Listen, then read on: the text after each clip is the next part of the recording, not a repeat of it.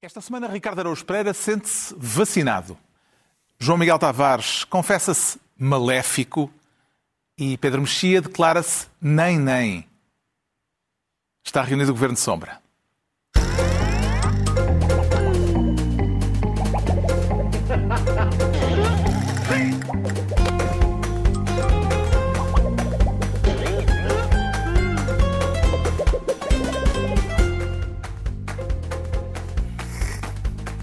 Ora, viva, sejam bem-vindos. No final da semana em que vários países europeus, incluindo Portugal, suspenderam durante três dias uma das vacinas contra a Covid-19, numa decisão em que ficaram claras as em que não ficaram claras, assim é que é, as fronteiras entre as razões de ordem científica e as razões de ordem política.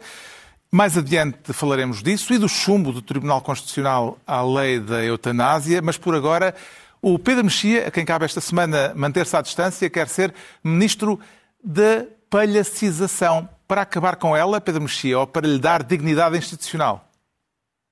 Não, para acabar com ela, não, que nós temos que ganhar a vida, portanto, eh, isso de maneira nenhuma.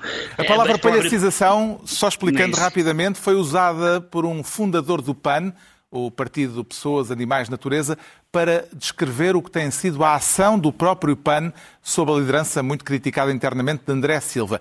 Vê nisto, eh, Pedro Mexia, a verdadeira motivação que terá levado André Silva a anunciar que vai renunciar ao cargo de deputado e à liderança do partido?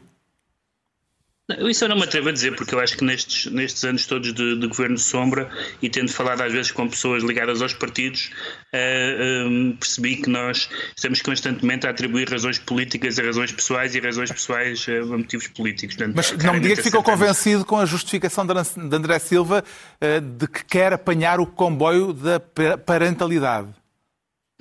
Desde que seja um transporte não poluente, acho que sim. Acho que qualquer transporte que não estrague o ambiente, ele pode apanhar ali o da paternidade, certamente não estraga, da parentalidade. Da parentalidade.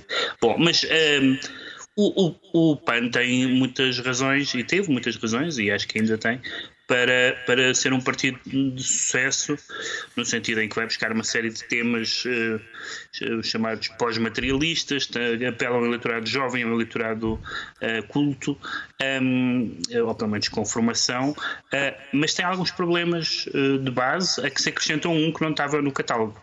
Tem um problema de saber se a vertente animalista é um é sempre uma vantagem ou se há um momento em que passa a ser uma desvantagem, se, se afasta uh, eleitores, digamos, moderados. E depois tem um problema muito grande que é o problema de uh, dizer que não, que não é de esquerda nem de direita, e essa é uma das razões que, que justifica agora a contestação, um, e, por exemplo, apoiar uma candidata claramente de esquerda uh, nas presidenciais.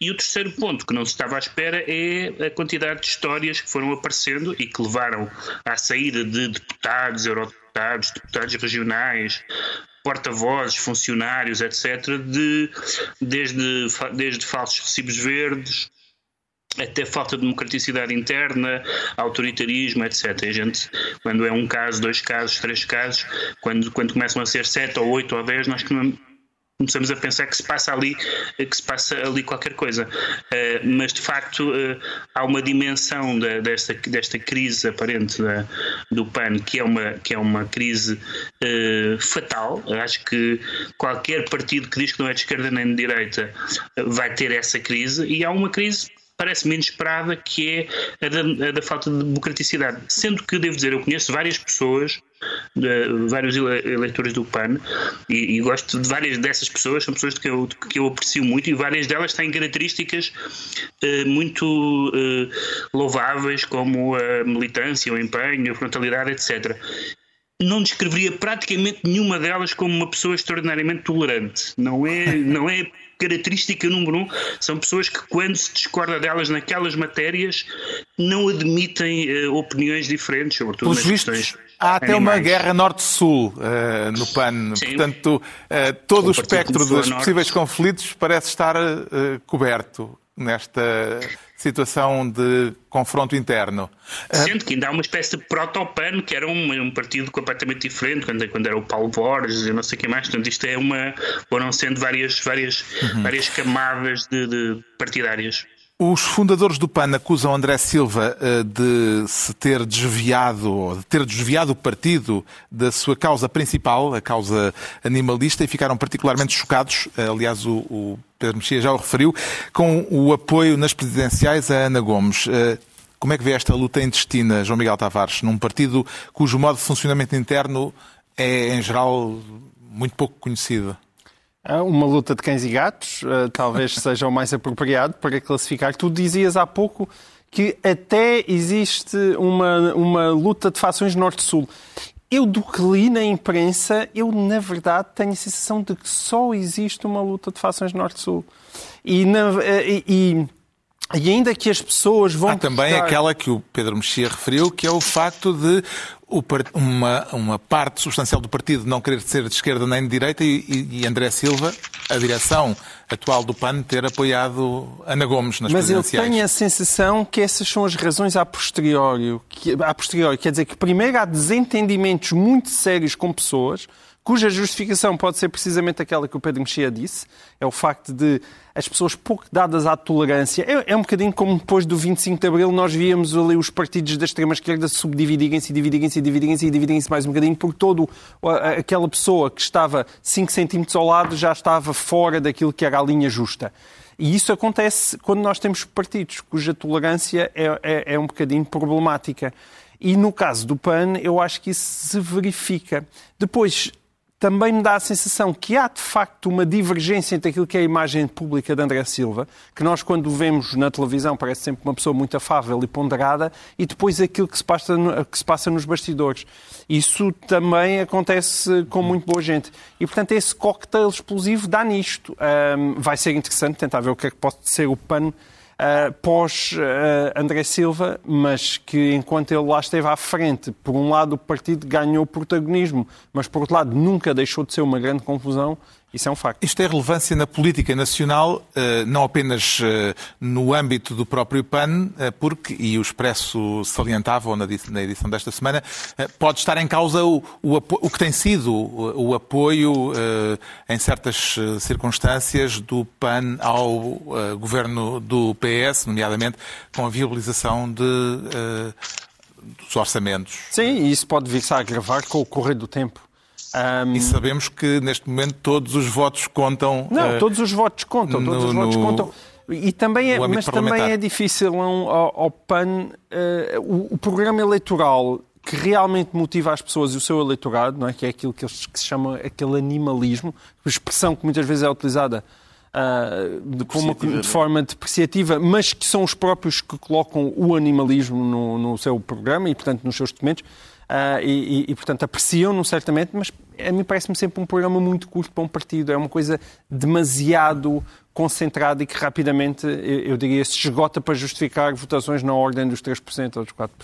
Os fundadores do PAN escreveram uma carta aberta a André Silva no mês passado, onde o acusavam de ser o grande responsável, e estou a citar, pela anedota inofensiva em que o partido se está a tornar. O que é que lhe parece mais contundente nesta frase, Ricardo Araújo Pereira? O facto do partido ser visto como uma anedota ou o facto da anedota ser inofensiva?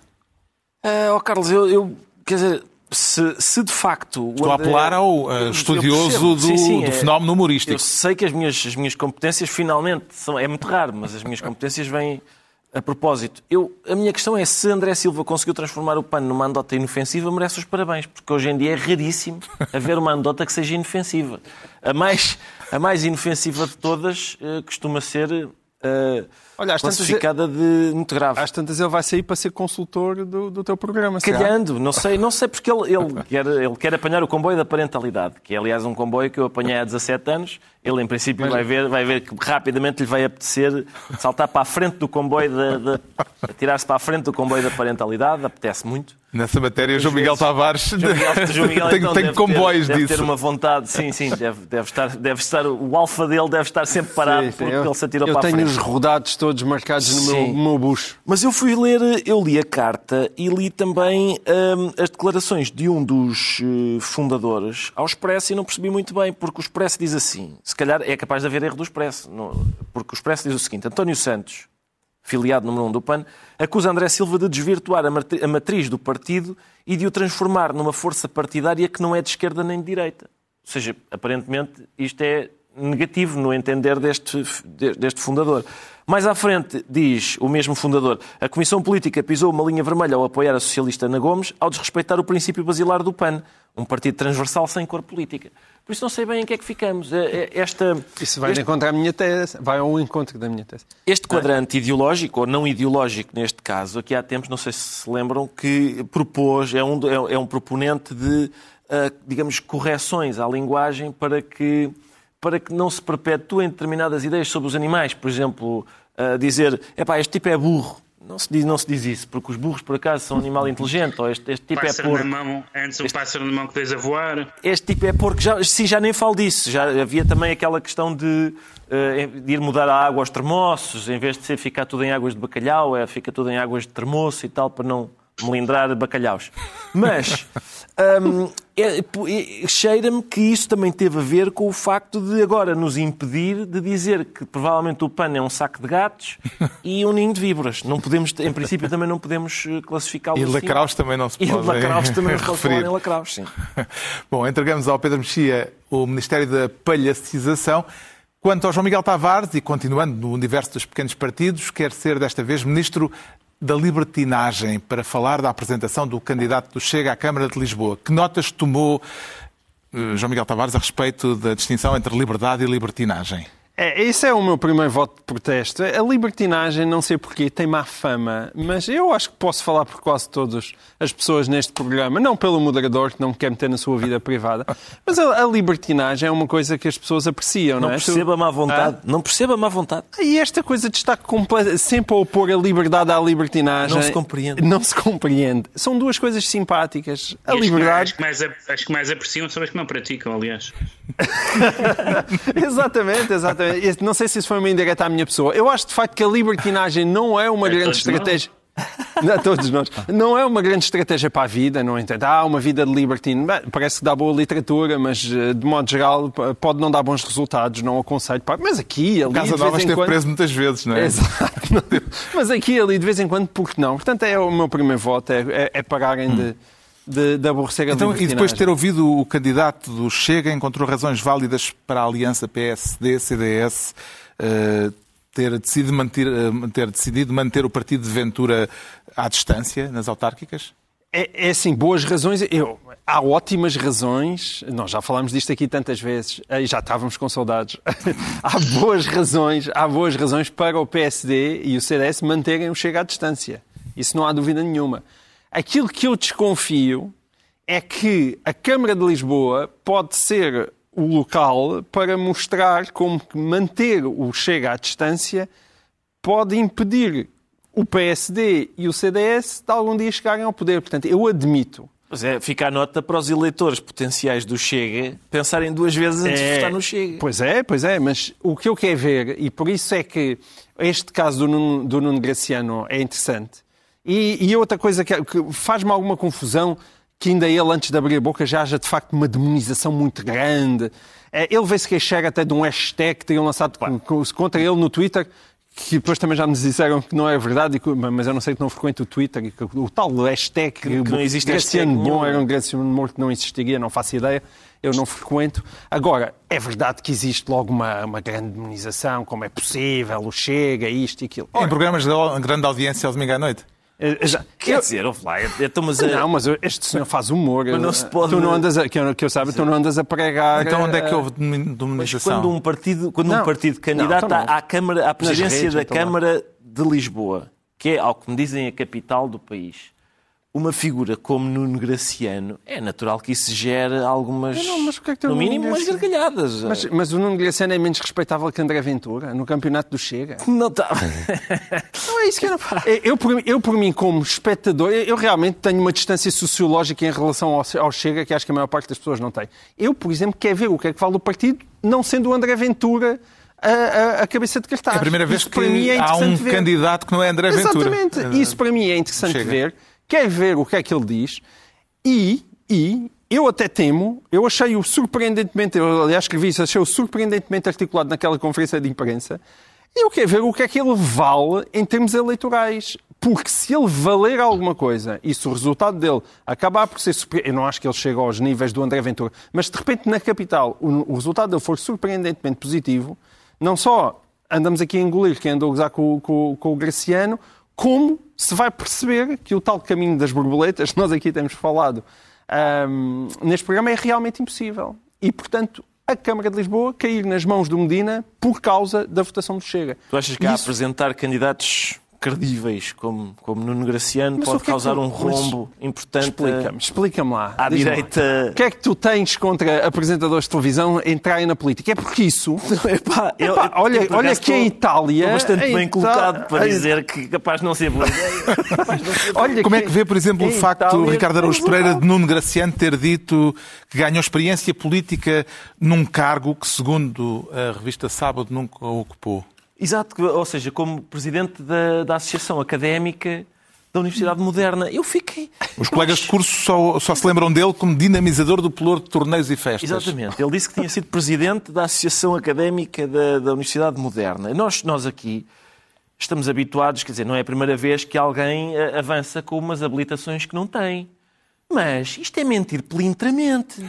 Isto, isto, uma coisa é dizer. Mas atenção, eu sou, Ricardo, tanto, eu quanto sou... eu me lembro de, tanto quanto eu me lembro da vida universitária, esse pelour é o mais trabalhoso. É, é, é, é o mais, mais trabalhoso. trabalhoso na, o dos torneios e festas. O dos torneios e festas, sim, não há dúvida. Olha lá, e, e, e, ainda e o tipo dizer que foi presidente e na verdade ser vice-presidente, também dentro das aldrabices curriculares, não é mais elevada. Pá, o João Miguel, mas não foi, pronto, acabou-se, não foi. Ah, bem, é, não foi. Factualmente, factualmente não foi. E depois, o, que eu, o meu ponto é, trata-se de mentir. Mentir é grave, não é? Mentir pelintramente. Ou seja, uma coisa é eu dizer, é eu sou visiting scholar em Berkeley. É uma coisa, eu sou engenheiro e não sou, ou fui eu que escrevi esta tese de mestrado e não fui. Mas são coisas, estamos a falar de visiting scholars em estrangeiro, estamos a falar de tese de mestrado. Este senhor não aprecia são tu, não, não, tu não gostas. São, tu, são tudo exemplos apenas teóricos. São é? teóricos. Agora, uma pessoa avançar e dizer, atenção que eu fui chefe de turma no nono ano e não ser. Ou eu fui presidente do Clube Amigos Disney. Epá, o que é que. E depois, e depois ser desfeiteado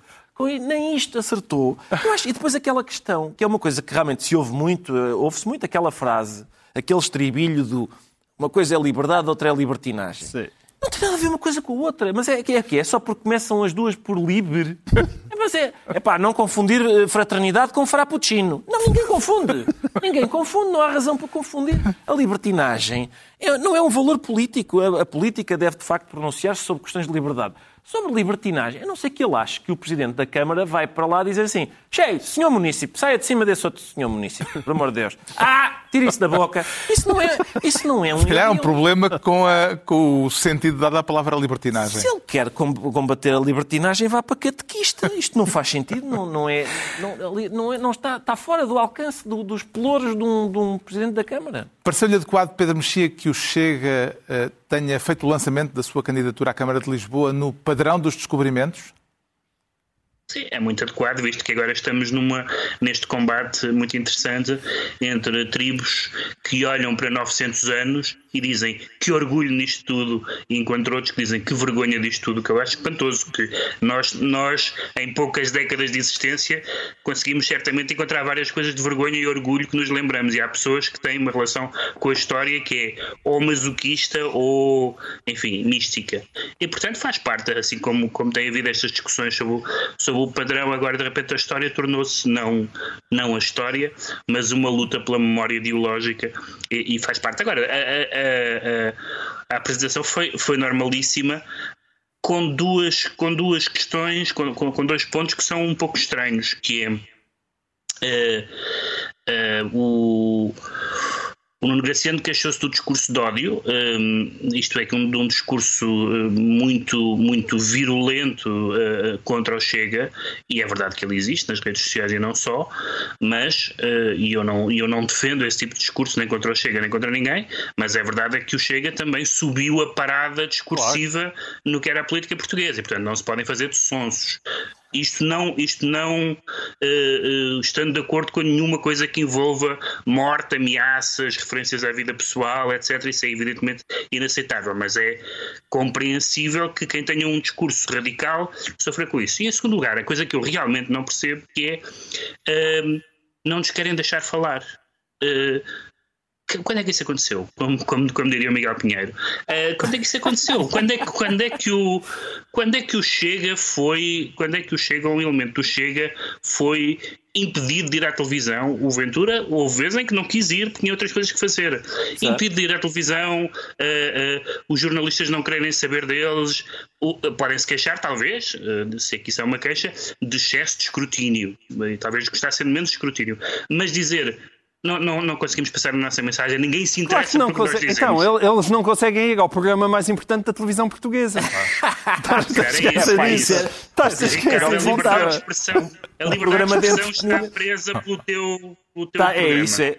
Eu acho que é. Epá, a liberdade de é. expressão, é. um programa de entretenimento, como eu, eu nem preciso explicar isto, não é? Mas um programa de entretenimento tem direito, de é convidar, tem direito de convidar quem quer e quem não quer. Se eu fosse jornalista, era uma coisa. Agora assim, não, há, não, não está nenhum. Esse, esse problema não se coloca. O João Miguel Tavares fica então ministro da libertinagem. Até porque já agora, Carlos, o André Ventura farta-se de falar no meu programa, só que é na primeira parte. e no Graciano? Também, também, também falou na primeira parte, farta-se. Eu pus, eu pus, pus bastantes declarações. Na segunda também não vai falar. Temos o ministro da libertinagem, João Miguel Tavares, e agora é a vez do Ricardo Araújo Pereira se tornar ministro da eutanásia. Quer soltar o constitucionalista que há em si, Ricardo Araújo Quero Pereira? Sim, por acaso sim, Carlos. Imagino que é... Sou... O, o, o pretexto é o resultado uh, de 7-5 que derrotou 7, no Tribunal Constitucional a lei da eutanásia aprovada no Parlamento. Como é que interpreta este resultado renhido? Foi um resultado uh, interessante e do, do, do, ponto, do ponto de vista de, para quem aprecia direito constitucional, é o seu eu, caso? É o meu caso. Eu achei que este acórdão sobre uma lei da eutanásia era. Eh, eu não sei se os senhores juízes eh, fizeram de propósito, mas achei-o especialmente apropriado, porque é um acórdão sobre a eutanásia que alivia o sofrimento a toda a gente, mas não mata na realidade ninguém.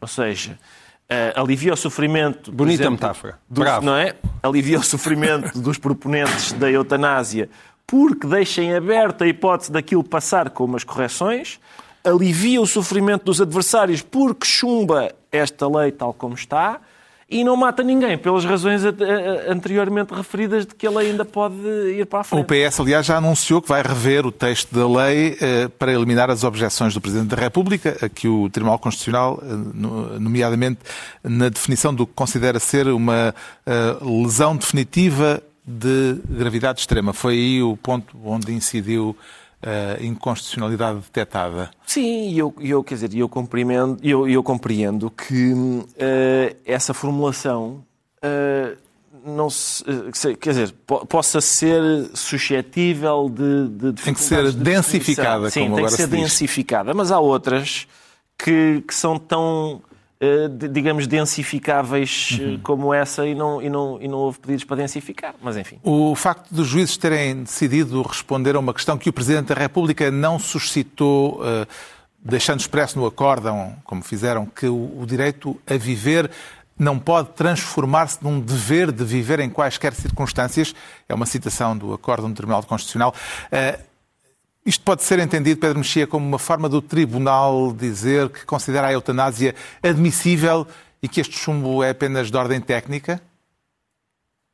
Bem, claro que sim. Eu acho que é isso que o Tribunal Constitucional uh, está a dizer e, independentemente do que nós acharmos sobre a eutanásia, não, não parece que fosse possível dizer outra coisa pelo seguinte, é que uh, o aborto é permitido em certas condições. Portanto, se o aborto é permitido, a, a, a, vida humana não é inviolável. E isto não é, evidentemente, uma. uma, uma não, não, me estou a congratular com isso. Estou a, a dizer que uh, se a vida humana fosse inviolável, também haveria razões para não ter. para o aborto, para a mudança da lei do aborto ter sido inconstitucional. E, e não, não, vamos entrar por aí, mas no, no aborto há, há em disputa a questão do, do momento em que começa a considerar se vida, não é? Lá está. A, a, a, divergência sobre o aborto é saber sobre o que é que se está a discutir. A razão pela qual as pessoas não se entendem no aborto é porque umas dizem que, se está a discutir uma coisa, outras está a discutir outra.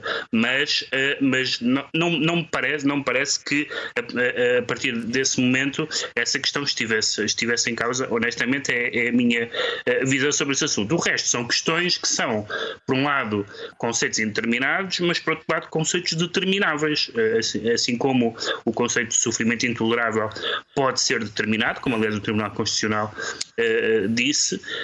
Um, a lesão definitiva de gravidade extrema talvez seja mais difícil, talvez tenha que ser densificada, mas de facto havia, houve alguma razão para não se uh, uh, levantar, como muitos juristas queriam, essencialmente a, a noção de, de, da constitucionalidade ou da inconstitucionalidade da eutanásia, porque me parece que dificilmente seria essa a questão, e, e mesmo nos juízes, digamos, à direita, não me parece que essa fosse que esse, que esse caminho fosse fosse vencedor e portanto uh, uh, o que se, o que o que aconteceu foi o que o que era expectável que acontecesse foi que fosse necessário não discutir a constitucionalidade, mas discutir as condições concretas de aplicação, as exigências de prudência e de, e de, e de cautela, e aparentemente os partidos estão, tirando o PCP, que, que aliás é contra, mas que se mostrou cético quanto à possibilidade de haver uma lei que acautele tudo isso, mas os partidos da maioria que apoiaram a lei parece-me parece que estão uh, sensibilizados para fazer alterações nesse sentido.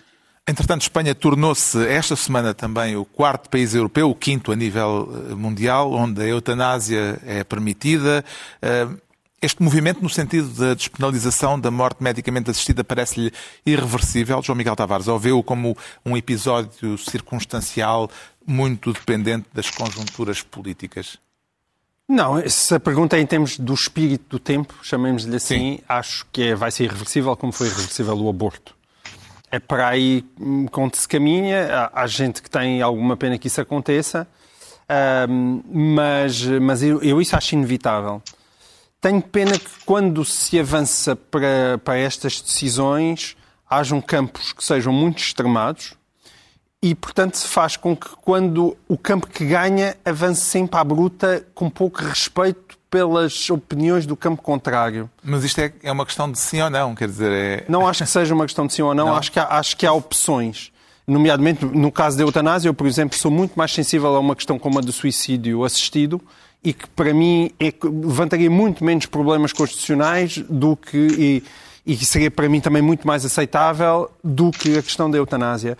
Porque o problema está mesmo na, na, lesão de gravidade extrema, ou mesmo no próprio sofrimento insuportável que o Pedro Mexia está a dizer que é mais fácil de classificar.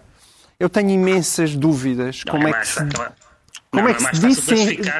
Não, atenção, eu estou a dizer que não, não estou a dizer que é fácil. É mais fácil de classificar na, nas práticas médicas pelos médicos que praticam. Não, não estou a dizer que é fácil de determinar na lei e de fazer uma definição, mas uma das razões pelas quais o Tribunal Constitucional achou que, essa, que, que não havia objeções a essa cláusula indeterminada é que achou que é é determinável pelas pessoas que lidam com isso na prática. Estou só a fazer eco das, da, da justificação do Tribunal. A questão é, é a densificação destes conceitos. Acho que é extremamente complexa no sentido em que aquilo que é aquela promessa de que é da rampa deslizante, que é ah, e onde é que se acaba, no caso específico da eutanásia é um problema que para mim é absolutamente óbvio. Porque a densificação destes conceitos é impossível. E, portanto, embora, embora as notícias que eu tenha lido uh, sejam quase todas elas a apontar na direção de a lei vai voltar para vai voltar para o Parlamento, o Parlamento vai encontrar uma formulação mais aceitável e vai voltar para o Tribunal Constitucional e vai passar. Pode ser que até aconteça dessa forma, mas eu estou muito curioso em ver como é que realmente se consegue definir em lei uh, alguma espécie de meta de sofrimento insuportável ou de lesão de gravidade extrema que não sejam, obviamente, aquelas lesões que todos nós conhecemos, que, é, que são doenças incuráveis, mas não foi isso não foi isso que se quis colocar na lei. E, e, e, de que forma é que isso impede a tal rampa deslizante? Porque isso acho que nunca vai impedir. Deixa-me só acrescentar uma coisa. Deixa-me deixa só acrescentar uma coisa rapidamente. É que a votação não foi como seria de esperar, ou como não seria de esperar, não sei, uh, estritamente esquerda e direita.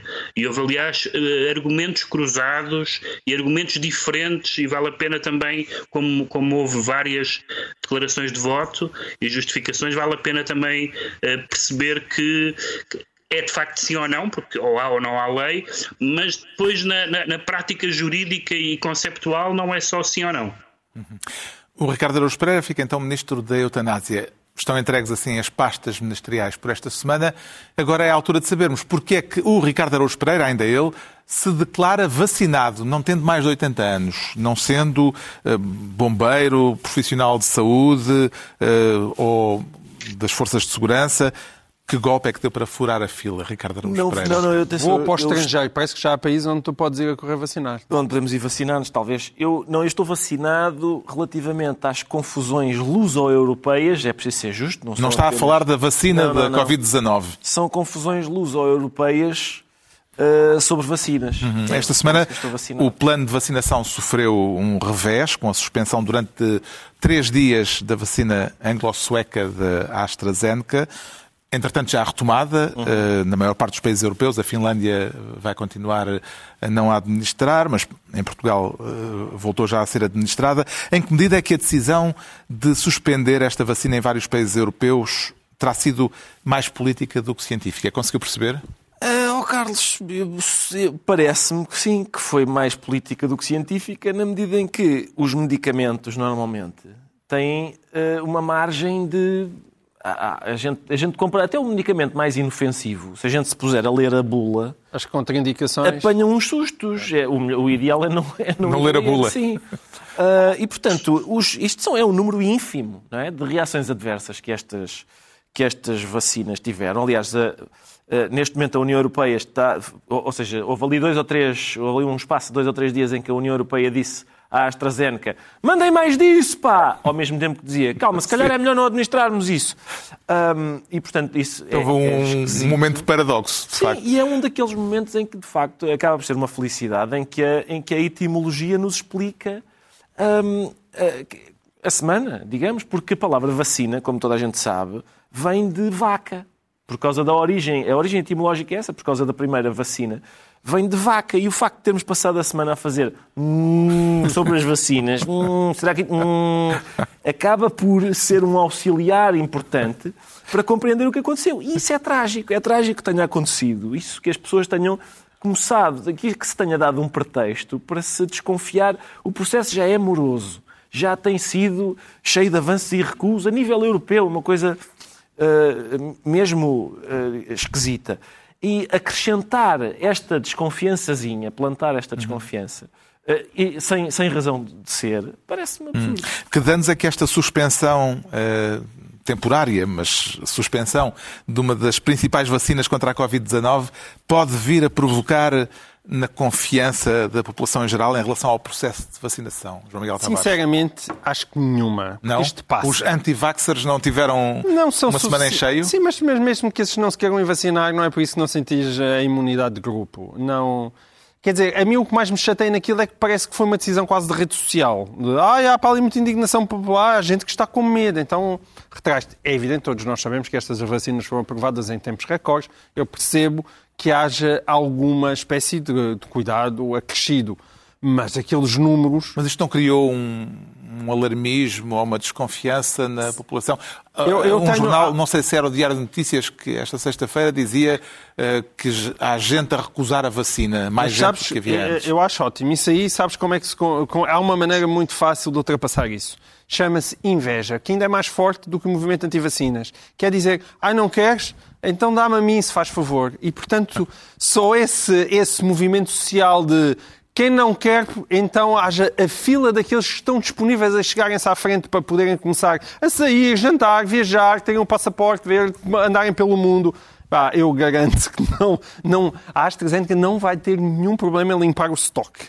E, portanto, é, enfim, é, nós temos que nos entreter com alguma coisa com a pandemia. Não acho chateia mais a travagem do que eu achar que essa travagem vai provocar alguma espécie de consequência na, na, confiança das pessoas. Se lhe propuserem tomar a vacina da AstraZeneca, depois disto vai hesitar, Pedro Mexia? Claro que não, até porque senão vou para o fim da fila, por isso. uh, uh, não, não vou, mas, mas eu, eu não estou, ou seja, não estou tão convencido que disse como o João Miguel, que, dei, que isto tenha sido inócuo, como diz o João Miguel. Isto é, ah, acho que também és um pessimista, não é? Vai ser, Ninguém... acho que pode, pode, ser inócuo em termos de números de pessoas, isso sim. Mas de, depois destes meses todos em que toda a gente com dois dedos de testa um, fez pouco do movimento anti-vacinas, eles tiveram um Natal e a Páscoa juntos de celebração. Mas Esta porquê? semana Não, epá, foi, argumenta lá isso, ó ó, Pedro, eu não consigo perceber. argumentar contra, sobre conspiracionistas, é isso que me estás a pedir? Não, não é isso. Argumenta porque é que de repente há uma vacina, Porque, houve algumas suspeitas. Tu não, não recebeste mails de maluquinhos a dizer Pois era, nós somos, éramos nós que somos malucos. Foi, um, foi uma. é que isso tem? Mas espera aí. Mas é, é que isso nem sequer faz sentido, porque as pessoas das conspirações é tem? anti-vacinas, as pessoas das conspirações anti-vacinas o que dizem é ah, há uma espécie de conspiração mundial, eles estão-nos a vacinar, mas na verdade é só para fazer os favores às farmacêuticas. Então se agora é o próprio Estado que diz vamos travar, vamos analisar isto melhor, vamos fazer aqui um compasso de espera para ter a certeza que isto é seguro, que maneira é que isso alimenta a conspiração mundial das farmacêuticas? Não consigo porque perceber. porque- Só no porque sentido em foram- que eles não precisam de nenhuma lógica para continuarem porque foram descobertas as- Porque foram descobertas as artimanhas. João Miguel, eu estou a relatar. Eu, eu, Tá nós bem, estamos eu aqui- sei, pá, Estamos mas- aqui a, fazer, a falar com fantoches, não é? Mas, mas, mas eu nunca pensei que neste processo houvesse um momento em que as pessoas em que acham que isto é um, nos vão implantar chips ou não sei o que mais, bloqueei, bloqueei algumas pessoas do meu e-mail e nunca pensei que neste processo houve um momento em que as pessoas dissessem, estão a ver? Ah, e tudo por causa de dezenas de casos em milhões de vacinas. Não se percebe exatamente, a não ser de pessoas que acham que há riscos zero, seja no que for. E como é que vê o Eh, conflito em curso entre Bruxelas e Londres por causa da distribuição de vacinas, Pedro Mexia? É engraçado porque eh, depois de, várias décadas de conflitos entre Bruxelas e Londres, quando eles estavam dentro, agora, quando estão fora, continua ainda. Portanto, não há maneira de não haver conflito entre Bruxelas e Londres. A mim, confesso que me, que me incomoda mais. Eh, não o conflito, mas talvez a- a- o pouco conflito entre a União Europeia e as farmacêuticas. Acho que tem havido de vez em quando algumas vozes mais grossas por parte de, de alguns porta-vozes e de alguns responsáveis da União Europeia, mas diria que não tenho a certeza de que, eh, de que, de que, de que eh, sejam suficientemente eh, veementes numa matéria em que realmente, para o bem e para o mal, ou, ou- ou das duas uma, ou depois deste processo acabar, nós temos o conforto de ter contado como com a União Europeia a ser parte da solução de um dos maiores problemas dos últimos problemas globais das últimas décadas, ou então a dizer que não direi que foi parte do problema, mas, mas não fez tudo o que devia fazer. E, e, e às vezes eu percebo, evidentemente, a liberdade das patentes e tudo isso não está em causa, eh, eh, pelo menos para mim, para mim não está em causa tudo isso, mas, há, mas, mas não, não é possível. A pessoa pode dizer, quando estão a fazer obras em casa, pode-nos dizer: olha, afinal ainda falta pintar ali aquele canto. Pronto, tudo bem, faz para a semana.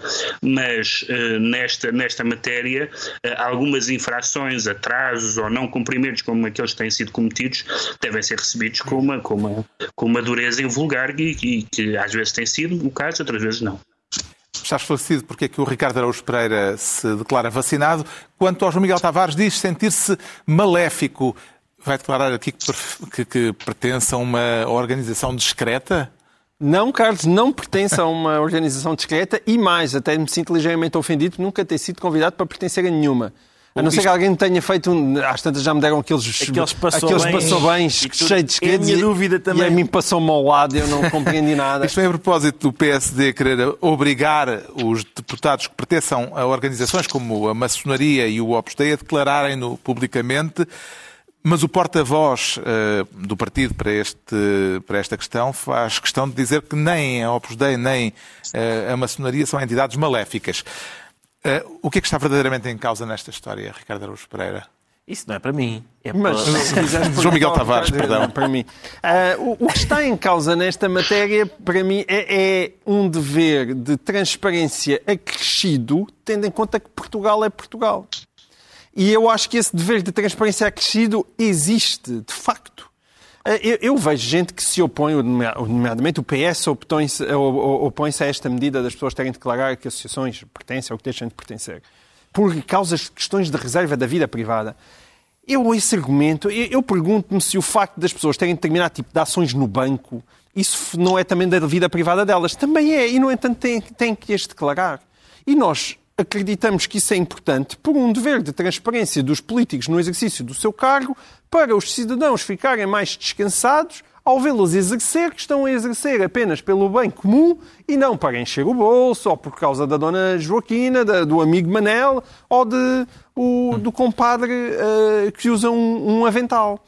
E a maçonaria está é, é uma associação secreta que eu já em si em 2021 tenho algumas dificuldades em compreender a grande necessidade de associações secretas, mas existe, evidentemente, e toda a gente sabe, um histórico que depois as pessoas dizem: "Ah, qual histórico?" de ligações aos partidos, ligações a magistraturas, a entidades como a maçonaria, ou seja, o Opus Dei, acho que o caso da maçonaria é mais grave, e se não se importam, eu quero mesmo saber. E aquilo que é a compressão da vida privada dos políticos por terem que dizer que pertencem à loja A ou à loja B, eu acho que essa compressão é justificada, tendo em conta que eu, como cidadão, fico mais informado e descansado acerca dos interesses que essa pessoa Uh, anda, às vezes, a defender erradamente um, na vida pública. Vê nisto, Pedro Mexia, uma forma legítima de escrutínio ou uma interferência inaceitável na vida privada? Bom, vamos ver. Há uma, lógica, há uma lógica de escrutínio que é a lógica de escrutínio em que é semelhante às declarações de, do património, em que, portanto, é útil saber se os políticos não enriquecem devidamente com o exercício de cargos políticos e, portanto, essa invasão da privacidade, que é sabermos uh, os, casos, os carros e as casas e tudo isso, e as contas bancárias, que, tem, que tem, uh, é, faz parte do escrutínio. Agora, a minha dúvida é se esta é uma lei, uh, não direi ad hominem, mas, mas ad aventalum, se é uma lei ad aventalum, porque parece que é uma lei para a maçonaria. E eu não tenho a menor, tenho a mesma simpatia que tenho pela maçonaria que tenho pelas caixas de rapé. Uh, Parece-me uma coisa interessante para ver no museu. Portanto, não tenho nenhum interesse, tenho nenhum interesse pela maçonaria, nem nenhuma simpatia pela maçonaria. Mas, mas quer dizer, o ónus da prova está em quem como aliás algumas pessoas aparentemente já disseram esta semana, dizer, dizer não, deve, a maçonaria é importante porque por trás da, da, desta filiação está estas manobras, etc. E eu estou disponível para ouvir e, e, para, e para tomar em consideração. Agora, não me parece que, como, como foi dito, que estejam em causa a pertença às associações recreativas ou não sei o que mais.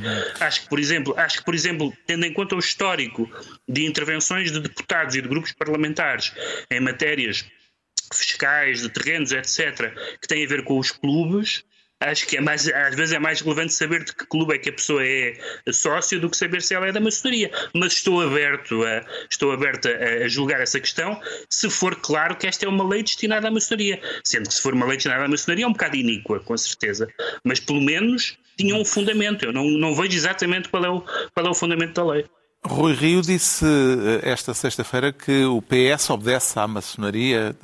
Há aqui uma o, governo. Eh, Sim. Tá, atenção, também há quem tenha a teoria que é há uma facção do próprio PSD que obedece à maçonaria e que o Rio não aprecia. Que o Rio não aprecia, exatamente. Portanto, aquilo é, é, é uma espingarda Para além da maçonaria do Opus Dei, eh, que outras organizações, de acordo com a lógica do PSD, Sim. é que acharia que um deputado uh, deveria ser obrigado a declarar se fizesse parte delas. Aí é que está, Carlos. Eu, eu, vamos lá ver. O, é uma questão realmente muito complexa. Eu adorei assistir a. Eu, eu gosto, mais de, gosto mais de assistir do que de participar. Uh, é, exceto em determinadas questões, é, mas bom. nesta, por exemplo, nesta aqui gosto mais de assistir, porque houve bons argumentos, por exemplo, e maus também. Por exemplo, houve o argumento da vida privada. Isto é da vida privada? Não exatamente. Não é, é, é finanças e também coisas a que se pertence. Não é exatamente a vida privada. Outro bom argumento é uma associação secreta. Eu percebo que a gente participe clandestinamente em coisas. Discreta, agora são em, só discretas. Pois, em momentos, por exemplo, de ditadura. Agora, em democracia, uma associação secreta. Uh, agora, esta, é, esta é discreta, não é? Uh, mais uma razão para mas, é, mas uh, por exemplo, o, lá o arcebispo da maçonaria, não sei qual é o cargo, qual é o cargo daquilo, eu não sei. Não sei, o senhor disse... O senhor é grão-mestre, não é? Grão-mestre, grão-mestre, é isso mesmo. É capaz de provocar uma 5 no senhor, atenção. É grão-mestre, peço desculpa ao senhor, peço desculpa ao, ao grão. Uh, o, ele disse que, agora só falta irem saber quem é que pertence à Associação de Piriquitos de Alvalade. Não, exatamente. Não, a, a Associação de Piriquitos de Alvalade e a maçonaria, ao que eu ouço dizer, têm quer dizer, objetivos muito distintos. Muito a Associação de Periquitos não influencia o rumo Mas eu político também do não país. tenho nada contra o deputado que diz de que, que, é o presidente da Associação de Periquitos de Alvalade. Não, não, pois eu também não. Mas, mas de facto, mas também me custa, lá está, também me custa, como o Pedro estava a dizer, se é uma lei há de aventá-lo e se é para ir. eh, parece uma coisa castigadora de Rui Rio. A de facto, exposição é de capaz- conflitos de interesse tem que ser, obviamente, mas- aprofundada sim, na mas- Assembleia da claro. República. Sim, como é como é. Bom, e com isto chegamos ao momento dos livros. Eh, eh, já eh, esgotámos o tempo para os assuntos e temos de saltar um último assunto que tinha a ver com a política francesa. Fica para outra altura, porque é um assunto que vai voltar à baila. Eu trago um romance eh, esta semana acerca do qual o mínimo que se pode dizer é que é extremamente atual o que normalmente até pode ser perigoso em termos literários. O autor é José Gardiazabal. O livro chama-se Quarentena, uma história de amor, mas é na realidade a história de um desamor eh, de um casal em processo de separação que tem de continuar a coabitar por causa do confinamento obrigatório.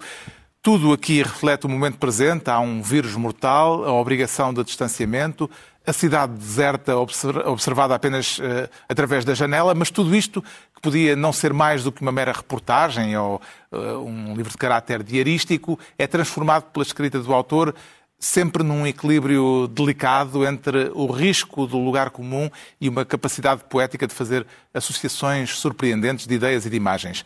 Quarentena, uma história de amor de José Gardiazabal, edição Companhia das Letras. O João Miguel Tavares traz um ensaio que cruza a arte e ciência de um autor que já foi bastante famoso. Sim, já foi. Desmond Morris, o livro mais conhecido dele é o Macaco Nu, que já é da década de 70. O, o, o senhor Desmond Morris já tem neste momento, penso que 93 anos. É, um, é uma, uma, uma idade muito respeitável e este livro tem, saiu na versão original, penso que há dois anos e, e, e, portanto foi escrito já nonagenário. Mas é um, é um ensaio muito interessante em que há uma análise da história da arte eh, e das poses que, ehm, que nós vimos repetidamente nos quadros. E, portanto, tanto podem ser apertos de mão como bocejos. ehm, e, e, e aprende-se muito com ele. É, sobretudo, um livro visual. Mas eu, por exemplo, fiquei a aprender aqui que a saudação romana, eh, na verdade, é uma invenção do século XVIII, porque quando nós olhamos para a arte romana, ela não existe em lado nenhum. Eh, e, e- e é com este tipo de, de pormenores que nós nos divertimos a, a ler este tipo de livro. O Pedro Mexia eh, traz um incentivo à leitura. Sim, é um livro de Eugênio Lisboa que se chama Vamos Ler um Cânon para o Leitor Relutante e que tem, eh, da Guerra e Paz, e que tem eh, duas particularidades. Uma, uma delas é que é, eh, um, é um cânon antecedido de um, de um, de um, uma- um texto, digamos, biográfico, uma- da biografia do Eugênio Lisboa como leitor eh, em Moçambique e em, e em Portugal e em, e em Londres, enfim, dos vários sítios onde ele, onde ele viveu e, e noutros também.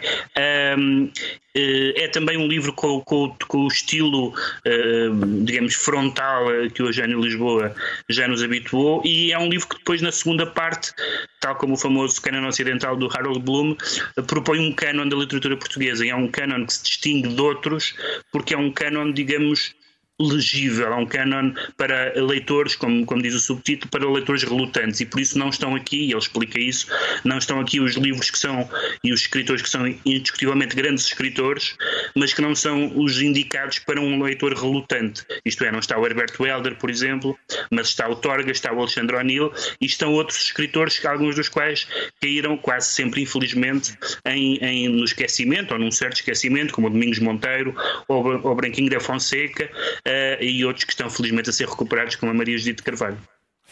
O Ricardo Araújo Pereira traz um ensaio eh, famoso que acaba de ser Editado. traduzido em Portugal. português, exatamente, chama-se O Código dos Códigos, do Northrop Frye, que é um homem que, além de ter demasiadas consoantes no nome, é, é um, um académico e crítico canadiano. Um, o livro é- tem o subtítulo uh, A Bíblia e a Literatura. O original chama-se uh, The Great Code, é, é, é uma citação do, uh, do Blake, do William Blake, que, que diz a certa altura a frase, a frase diz o Antigo e o Novo Testamento são uh, o grande código da arte. E é, é essa a tese do Northrop Frye, ou seja, é, a- é a Bíblia entendida enquanto obra literária que fornece uma chave para a compreensão da, da literatura ocidental, na medida em que também é a base, digamos, mitológica de toda a produção literária subsequente, a seguir à Bíblia. O Código dos Códigos. Assim se conclui mais uma reunião semanal, dois a oito dias, à mesma hora. Novo Governo Sombra. Pedro Mexia, João Miguel Tavares e Ricardo Araújo Pereira.